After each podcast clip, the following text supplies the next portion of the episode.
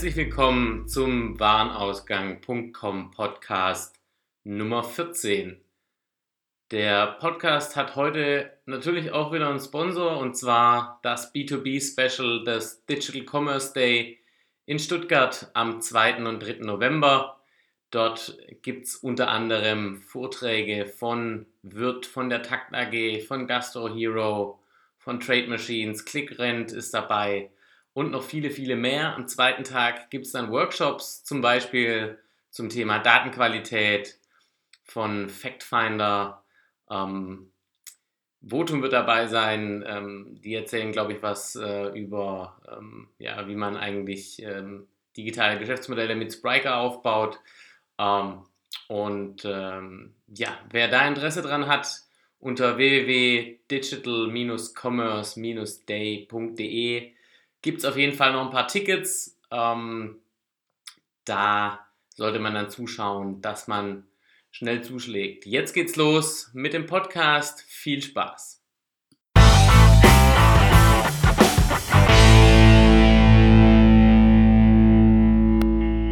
Suche nach Digitaltalenten mit dem Messer zur Schießerei. Stuttgart, 9. August 2017. Nicht nur die Akquisition von Contorion durch Hoffmann hat zuletzt die Frage aufgeworfen, wie etablierte Unternehmen an digitale Mitarbeiter und digitale Talente kommen. Viele etablierte Unternehmen im B2B, ob Marken, Händler oder Hersteller, beschäftigen sich aktuell mehr oder weniger damit, wie man die richtigen Mitarbeiter für die Annahme der digitalen Herausforderungen bekommt. Die Akquisition digitaler Talente ist, nach meiner Ansicht, für viele etablierte Unternehmen eine der schwersten Aufgaben der letzten 25 Jahre. Wie schaffen wir es, zusätzliche eigene Digitalkompetenz ins Unternehmen zu holen? Und zwar lieber morgen als übermorgen. Der Markt für digitale Talente ist entsprechend klein. Zudem konzentriert er sich zunehmend auf wenige europäische Städte. Berlin, Paris, London, Köln ist eine schöne Stadt, nur gute Leute hierher zu bekommen ist verdammt schwierig, hat JJ van Osten, seines Zeichens Chef von Rewe Digital, 2014 in einem Gespräch angemerkt. Gleiches gilt für Stuttgart, Hannover, Düsseldorf und mit etwas besseren Aussichten auch Metropolen wie Hamburg oder München. Für die Marketing-, Vertriebs- und Unternehmensentwicklungsabteilung etablierter Unternehmen Mitarbeiter zu bekommen, deren Digitalaffinität über den eigenen Snapchat-Account und das neueste iPhone-Modell hinausgehen, ist in vielerlei Hinsicht ein hartes Unterfangen. Schon die Grundfragen stellen viele Unternehmen vor besondere Herausforderungen. Wen brauche ich überhaupt? Welche Methodenkompetenzen müssen diesen, diese Leute haben? Was ist ein guter Track Record bzw. eine gute Vita? Und wie evaluiere ich digital als Kompetenz eines potenziellen Kandidaten? Sind Personalabteilungen Bremsfallschirme? Ein Unternehmensbereich, der Antworten auf diese Fragen geben können sollte, ist die eigene Personalabteilung. Der Output hinsichtlich der oben gestellten Fragen fällt jedoch in der Praxis leider häufig sehr dürftig aus. Einerseits hat das damit zu tun, dass Personalabteilungen in manchen Unternehmen mehr Abwicklungs- denn Entwicklungsabteilung sind. Andererseits haben viele noch nicht erkannt, dass sich in den meisten Talentbereichen der Arbeitsmarkt in den letzten Jahren hart gewandelt hat. War es seither vielleicht noch möglich, aus einer Anbietermarktperspektive zu argumentieren, also ich habe einen Arbeitsplatz zu vergeben, ist es im Kampf um digitale Talente eher so, dass die Nachfragemärkte dominieren, also ich biete meine Arbeitskraft an. Dabei unterschätzen viele Anbieter von Arbeitskraft heute noch ihren Marktwert. Spannend wird es, wenn sich das in den nächsten Jahren dank zunehmender Transparenz ändern wird. Die wenigsten Personalabteilungen haben verstanden, dass Mitarbeiter in einer digitalen Welt zu Kunden werden, denen man idealerweise jeden Wunsch von den Lippen abliest. Eine Anfrage zu einer offenen Bewerbung nicht sofort beantworten können? Raus. Nicht mit Karriereseiten auf Facebook, Sing, LinkedIn und Co. vertreten sein? Raus. Drei Standardprozesse für die Personalbeschaffung zu haben? Zum Beispiel Stepstone, die eigene Website und Headhunter, raus. Dazu kommt, dass Personalabteilungen oft die Kompetenzen abgehen, die obskuren Anforderungen der ebenfalls überforderten oder schlecht informierten Fachabteilungen zu katalysieren. Oder wie erklären sich Stellenanzeigen wie folgende, die es zuhauf gibt und die eher die Überschrift eierlegende Online-Wollmilchsau, die exzellent texten kann und SEO plus Social Media tragen sollte. Ein weiteres schönes Beispiel sind Karriereportale und dahinterstehende Online-Bewerbungsprozesse, die weder im User-Interface, nicht mobile first, nicht persönlich, nicht transparent, noch in irgendeiner anderen Form einladen, noch in den Prozessen bzw. der User Experience den einfachsten Anforderungen von Interessenten nachkommen.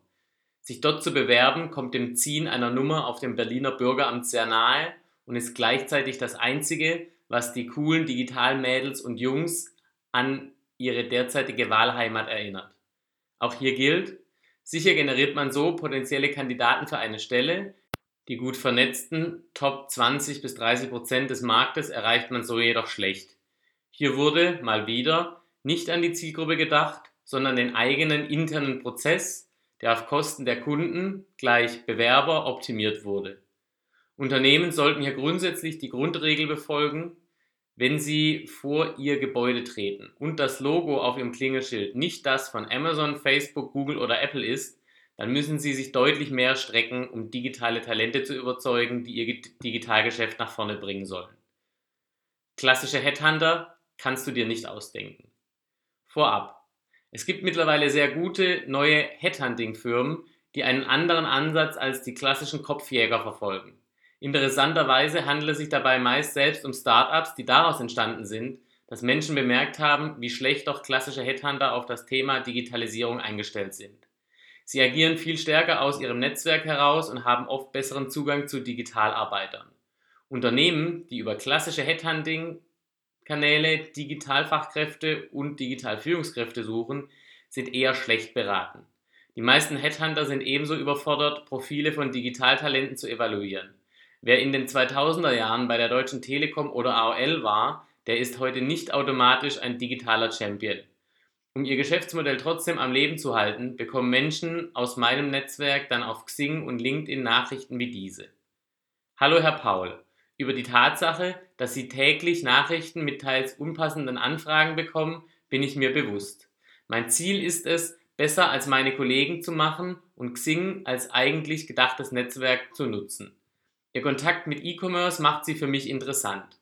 Nach dem Motto Gute Leute kennen gute Leute wollte ich nachfragen, ob Sie aus Ihrem Freundes- oder Bekanntenkreis jemanden kennen, der an einer neuen Position interessiert ist.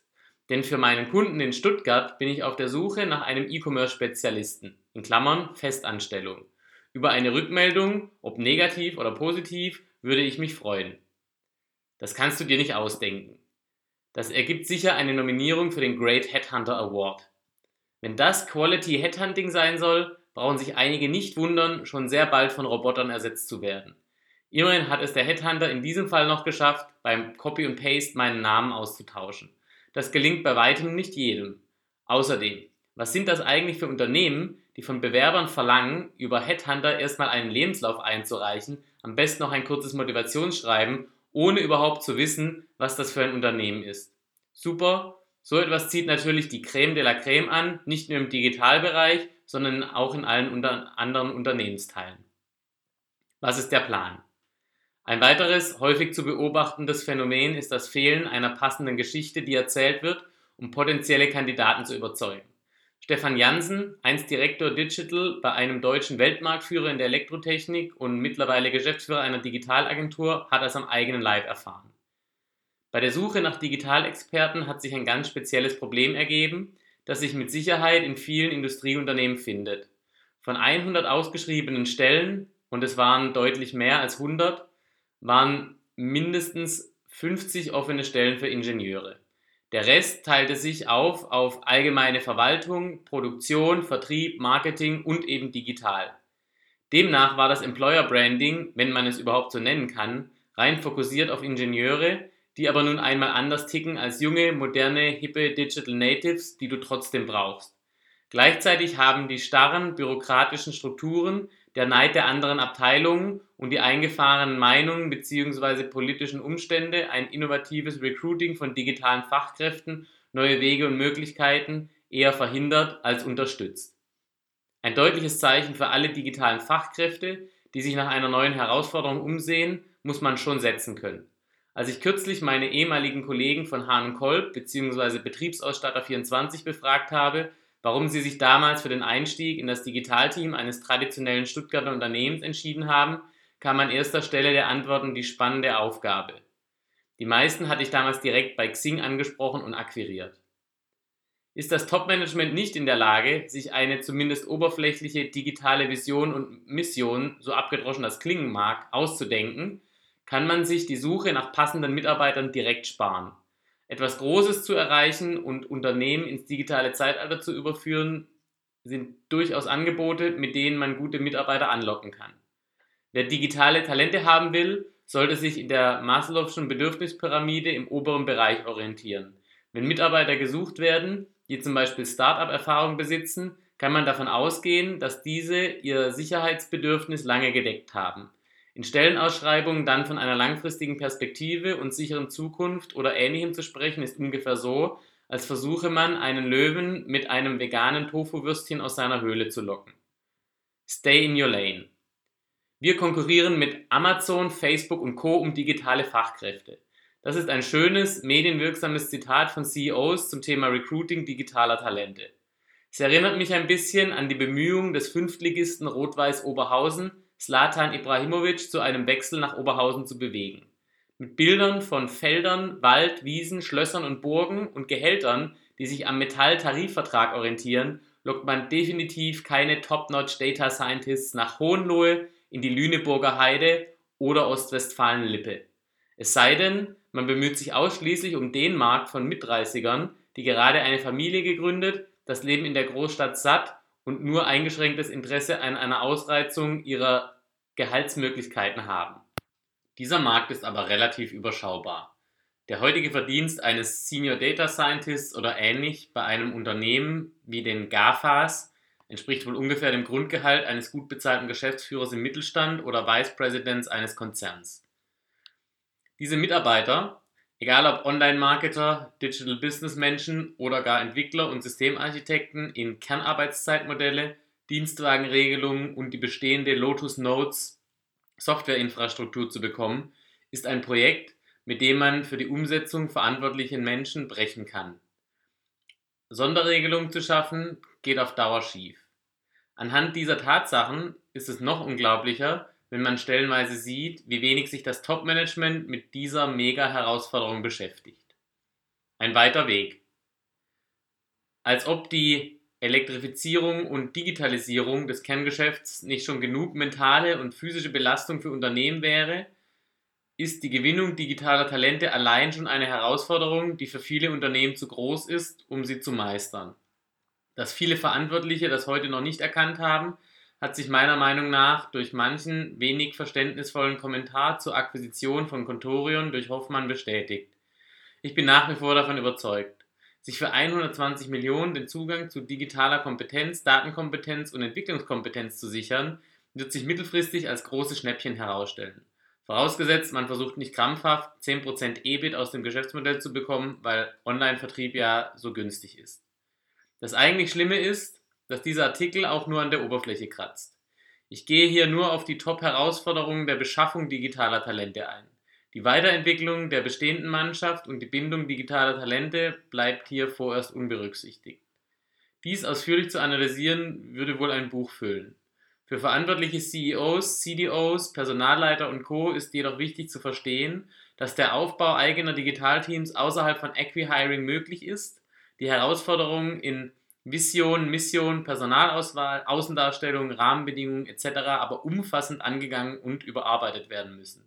Mit anderen Worten, man sollte nicht mit einem Messer bewaffnet bei einer Schießerei auftauchen.